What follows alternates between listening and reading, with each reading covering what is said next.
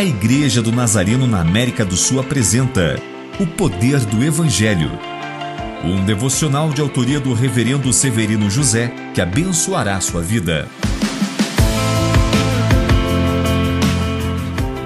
Perceba que Lucas escreve que, no tempo de João Batista, existia dois sumos sacerdotes, Anás e Caifás. Mas como isto poderia ser possível, já que só poderia ter um? A resposta é simples.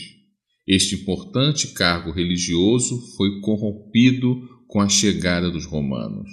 Como sumo sacerdote era ao mesmo tempo o líder civil e religioso, era alvo de muitas intrigas, por ganância, interesses políticos e luta pelo poder, manchar o cargo de sumo sacerdote e o povo parecia normalizar este erro. Precisamos ter cuidado de não aceitar alguns erros por conveniência humana.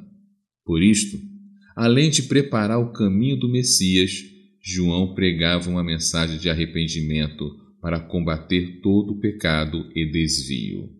Oremos.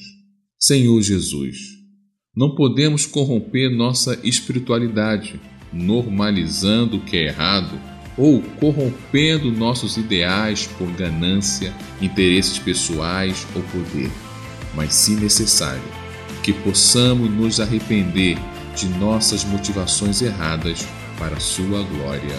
Amém.